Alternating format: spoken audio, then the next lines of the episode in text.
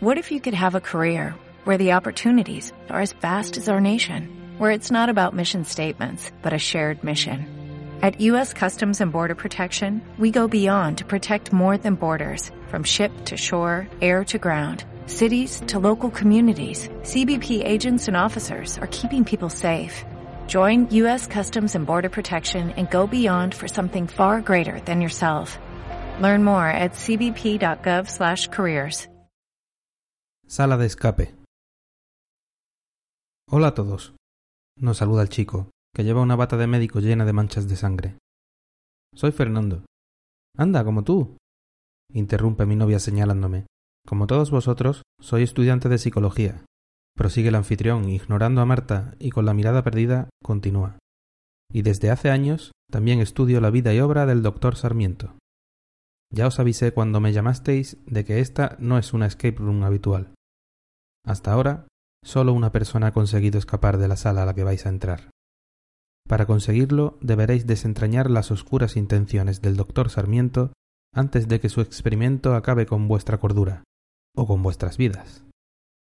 Es curioso lo del apellido del doctor. La verdad es que me ha dado un escalofrío cuando lo he escuchado.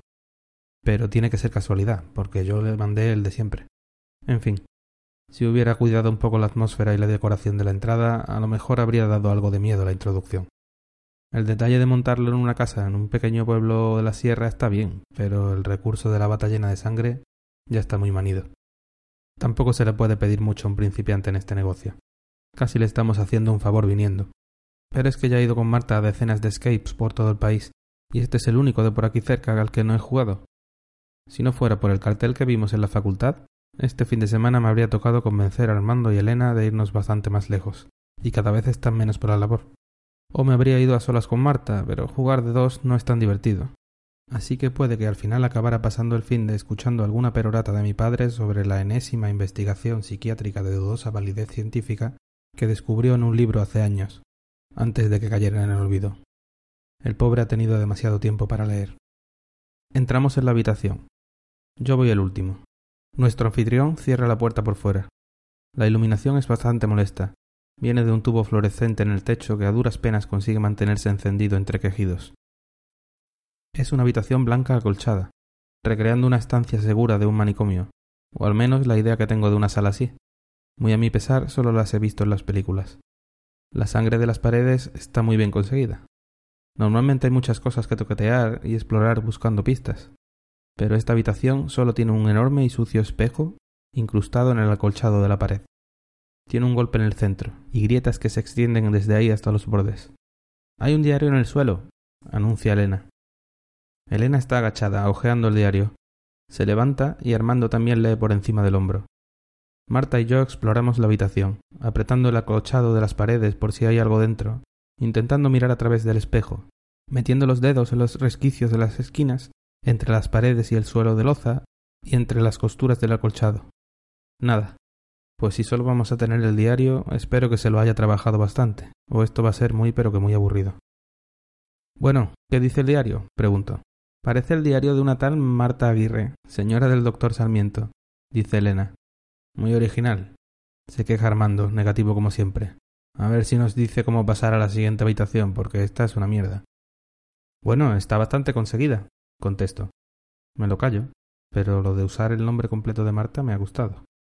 Déjame leer el diario, a ver si nos sorprende. Elena me pasa el diario y lo ojeo un poco antes de empezar a leer en voz alta. 23 de octubre de 1984. Hace días que dejé de tener las visiones.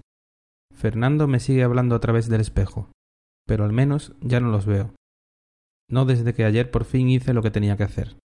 Había que matarlos a todos. Era la única forma de que desaparecieran.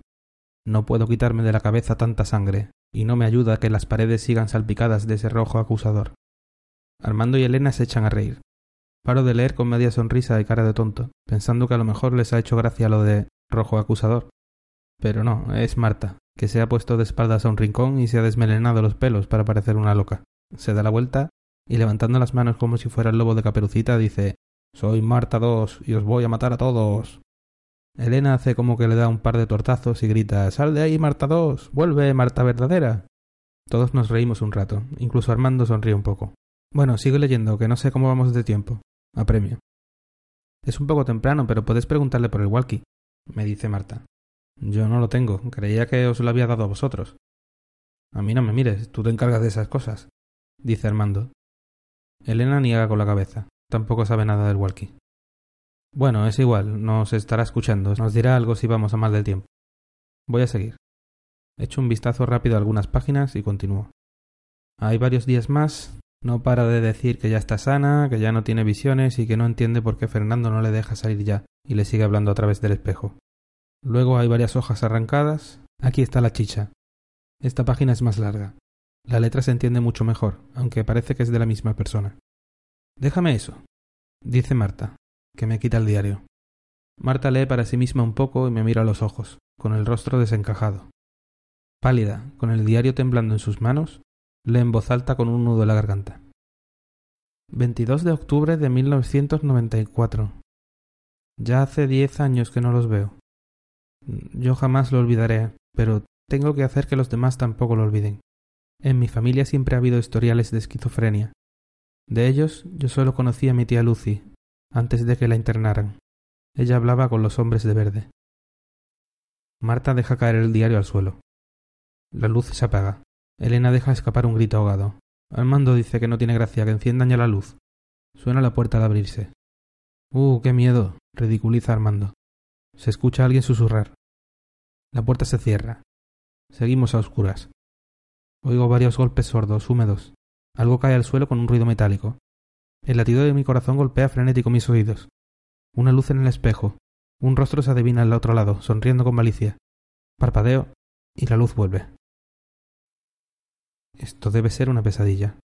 Elena está sentada contra la pared y Armando yace boca abajo desparramado sobre ella, ambos sobre un charco de sangre que no para de crecer. Miro a Marta, que me enseña las palmas de sus manos llenas de sangre, aún goteando. Las gotas caen lentamente sobre un pequeño cuchillo en el suelo junto a sus pies. Les ha rajado el cuello como a dos corderitos. Marta, consigo vocalizar. ¿Qué has hecho? No sois reales, no sois de verdad. Sois solo imaginaciones mías. ¿Pero qué estás diciendo, Marta? ¿Te has vuelto loca? Me dirijo al espejo. Abre la puerta. Déjanos salir. ¿Desde cuándo nos conocemos? Llevamos años estudiando juntos. Tú usas mis apuntes en la facultad. Si eres real, dime, ¿por qué no has reconocido mi letra en el diario? Se agacha y recoge el cuchillo, los ojos inyectados en sangre. Marta, Marta, cálmate, por favor. Me acerco a ella con las manos por delante, sin perder de vista el cuchillo. ¿Estás segura de que es tu letra? Y de todas formas, ¿me matarías por no reconocerla? Atrás. Aléjate de mí. Coge el diario. Sigue leyendo. En voz alta. Está bien, si eso te tranquiliza, seguiré leyendo. Pero recuerda que esto es un maldito juego. Siempre has tenido tu enfermedad a raya, nunca has tenido un brote. ¿Y cómo lo sé, eh? ¿Cómo puedo saberlo? Cállate y lee el diario. Hasta que un día Lucy le dio por decirle a la Guardia Civil que Paco, su esposo, era un asesino, que se lo habían desvelado los dichosos hombres de verde. En el cuartel aquello no les hizo gracia precisamente, y Paco no opuso la más mínima resistencia a que la encerraran en el psiquiátrico. Cuando empecé a ver a Elena y Armando, tu padre, que era psiquiatra, tampoco dudó en internarme en el Sagrado Corazón, después de todo lo que hice por él. Le rogué que no lo hiciera, pero no se apiadó de mí.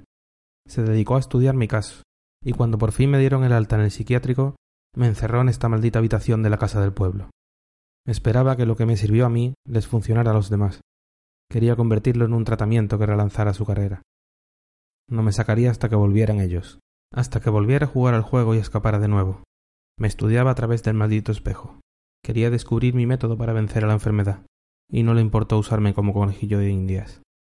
Lo conseguí de nuevo, y el bastardo de tu padre se fue de rositas. Yo no pude hacer nada. Tuve que seguir viviendo como su esposa. Me internaría otra vez si le delataba. Montó una clínica en la capital e intentó curar a algunos pacientes esquizofrénicos. Fuera lo que fuese que inventó mi mente para escapar, a los demás no les funcionaba. Se quedaban ahí dentro, solos, y no mejoraban precisamente. Uno acabó suicidándose y sus familiares les denunciaron. Se quedó en la ruina, desprestigiado y expulsado del colegio de medicina. Así que inspirado en mi tormento, se le ocurrió la idea de las salas de escape. Un negocio redondo, aunque sigo sin poder entender que gente en sus cabales pagara para que les encerraran en una habitación y no les dejaran salir hasta que resolvieran unos acertijos y les dieran algún que otro susto. ¿Qué clase de diversión era esa?